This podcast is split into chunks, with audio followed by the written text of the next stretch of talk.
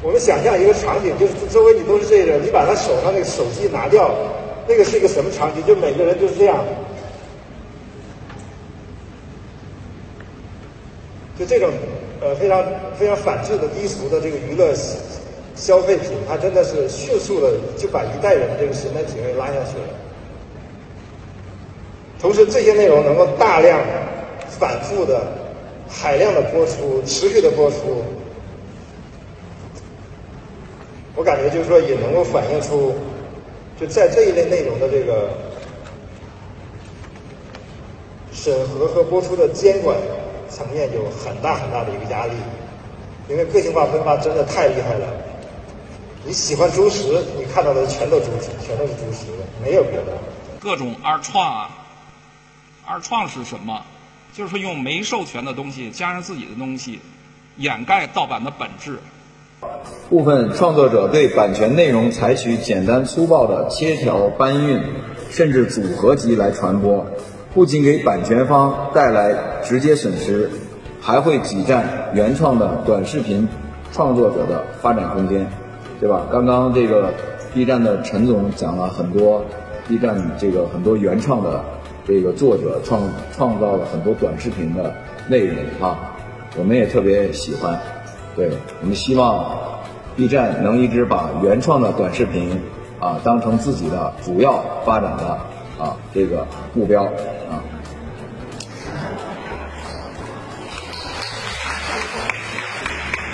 哈喽，大家好，我是阿蒙。看完刚刚这三段视频，感觉如何啊？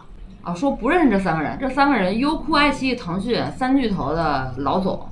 就是优酷是樊路远，然后啊，爱奇艺是龚宇，腾讯的这个副总孙怀忠，对这三个人啊，在这个二零二一第九届网络视听大会上面这个发言，哇塞，这个其实本来就是一个行业内的一个会议，这？不会引起那么大骚动，哇塞！但是这些老总们啊，在这个大会上，我听我那媒体朋友啊说，就是你知道把底下人搞得有多尴尬吗？你知道吗？就真的是，就是。听完他说这话，你都不知道该不该鼓掌，你知道吧？就是基本上就是说完之后就顿住，然后就是全场一片死寂，然后零星啊起来几个掌声，然后就感觉他们啊就没人拦着，就优快优爱腾都要快把抖音快都要灭掉了，你知道吧？就是撸袖子就要干干架那感觉，抖抖音快短短视频，抖音、快手、B 站，对，优酷、爱奇艺、腾讯那基本上就是巨头嘛，嗯，大家怎么回事啊？就是。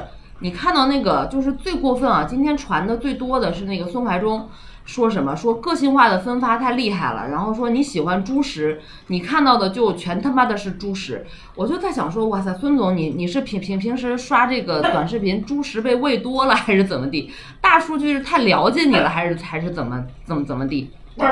别喊叫，讨厌！别喊！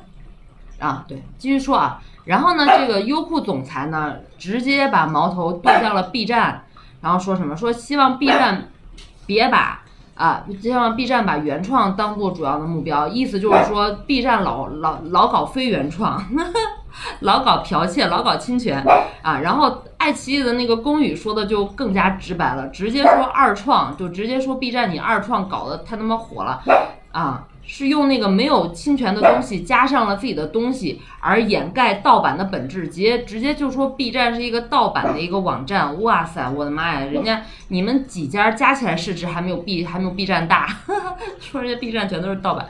哎呀，这个也是啊，没有办法。然后梦姐一看他们呃就是打的非常的开心啊，然后梦姐也觉得非常开心。但是开心之余吧，我就觉得。咂不过味儿来，我就觉得这个长视频平台有一个隐含的逻辑链条在在在里头啊。这逻辑链条是什么呢？就是我们长视频平台的营收下滑，对吧？赚不了那么多钱了，然后我们的这些该该本来该赚到口袋里的米都被短视频平台抢过去了。为什么被抢过去呢？就是因为短视频平台搞二创、搞盗版、搞侵权。对吧？害我们就没饭吃了。哇塞！我在想这逻辑是什么逻辑？这还不算完，还有另外一层，就是，呃，你们这些像猪一样的附着在这个平台上生产猪食的人，或者是在那嗷嗷张着张着嘴等待被喂猪食的人，把整个内容的这个底线拉低了，拉低了之后呢，就搞得好像。这个长视频平台上面的所谓阳春白雪就不赚钱了呀，你知道吧？就他们的这个逻辑链条就居然是这个样子，你自己好好品一品。哎，这哪能这么说嘞？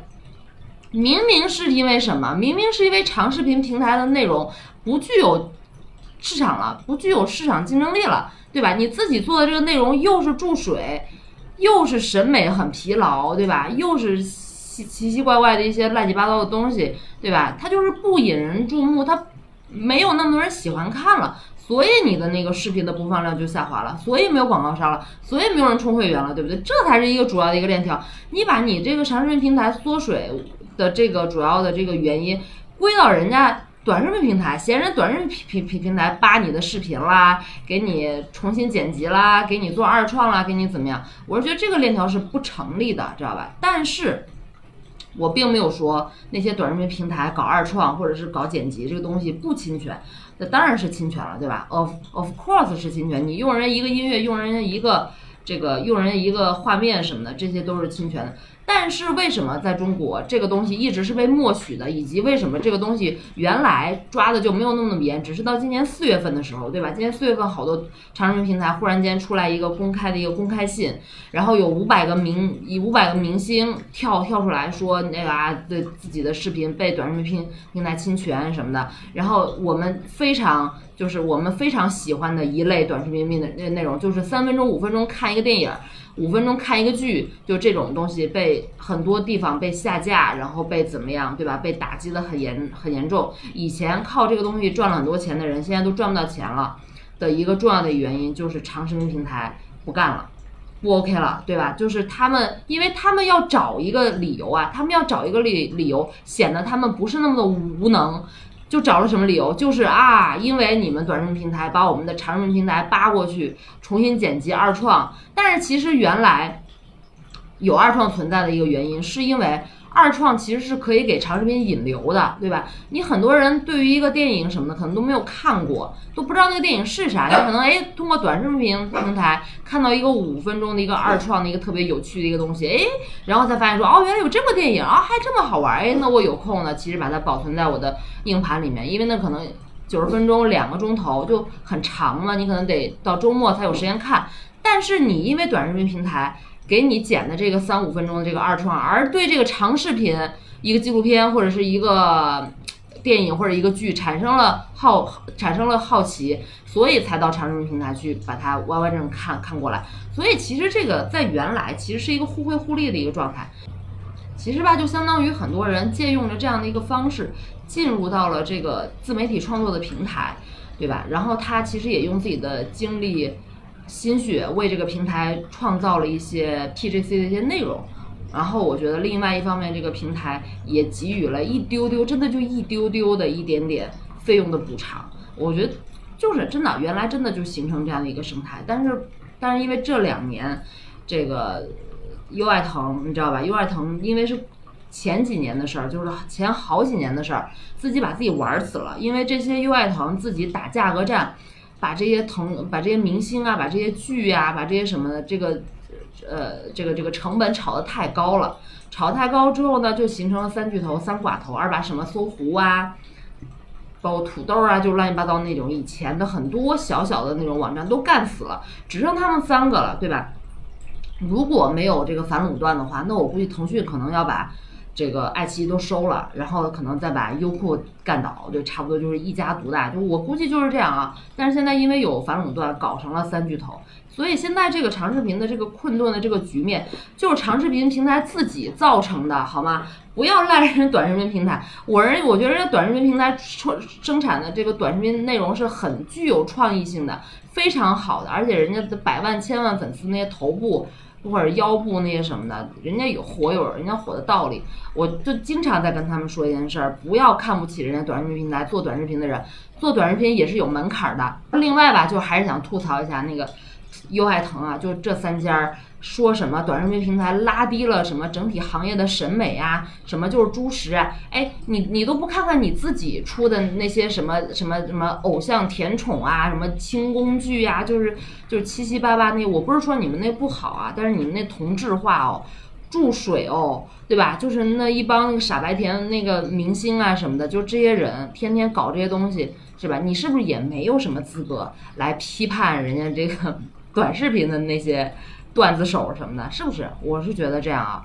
另外就是你这个像爱奇艺，你刚刚搞完什么《青春有你》，搞点什么大头奶呀、啊，什么什么粉丝经济啊，搞什么这些东西，你你们自己搞原创综艺的一个原因，还不是因为你们买国外的版权买不起了，对不对？你们要花，你们先花很多钱，自己搞一些自制综艺什么的，但是你搞自制综艺又又没底线，对吧？像像那个腾讯好像。创创五也叫停了吧，然后爱奇艺自己搞这个粉丝打头啊，坑了多少人，对不对？你你不光坑粉丝，你还坑那些小偶像，那些小青春小偶像，对吧？本来进去本来以为这个事业哎终于有点起色，能一飞冲天了，结果咔嚓全撂那儿了，哎都不想说，真的不想说。而且我觉得这个孙总啊，就是腾讯的这个高管，何苦？要把什么猪食啊、喂食什么呃猪饲料这个东西啊，都要拿出来说话，对吧？你完完全全可以用这个信息茧房来搪塞对手嘛，何必要爆粗口呢？何必要用这么粗俗的词汇？特别是你身在这个里面，你也是被喂猪食的一个猪，或者是对吧？这个一个东西，你身在其中。你还要把自己完完全全抽离，也是不现实的，对吧？也是对内容吧，也是对内容本身缺乏最最基本的一个敬意。所以我觉得像这样的企业，或者像这样的内容制造者，怎么能出好的内容呢？对不对？你出不了好的原创内容，你只能从国外买，只能买别人的版权内容。买了买了版权内容，你就觉得说，哎呀，别人都在侵权，都在盗我的内容，你真的是，我觉得就是特别 low，你知道吗？就特别 low。然后最后吧，就是跟你们分享一点这个关于二零二一年网络视听发展研究报告的一些数据发现啊。数据发现，截至二零二零年二月十二月，我国的网络视听用户总规模有九点四四亿啊，网民使用率百分之九十五点四。然后截至二零二零年十二月，短视频用户的规模达到八点七三亿，使用率是百分之八十八点三。然后，综合视频用户规模有七点零四亿，网络音频用户二点八二亿，网络直播用户六点一七亿，哇！其中电商直播用户规模三点八八亿，智能电视激活规模达二点五五亿，激活率是百分之七十八点零。反正我是觉得这些数据啊，你就就大概听一下吧。我觉得这个数据，那个数字啊，多少多少亿，你你都觉得这个东西可能就是一个数字，但是你好好想想，这真的是一个人呢。这一个数字代表一个人，几个亿是什么什么规模啊？哇塞，真的是啊！反正有兴趣的大家可以关注一下啊。反正今天就大家跟大家输出这些内容，谢谢大家观看，OK，拜拜。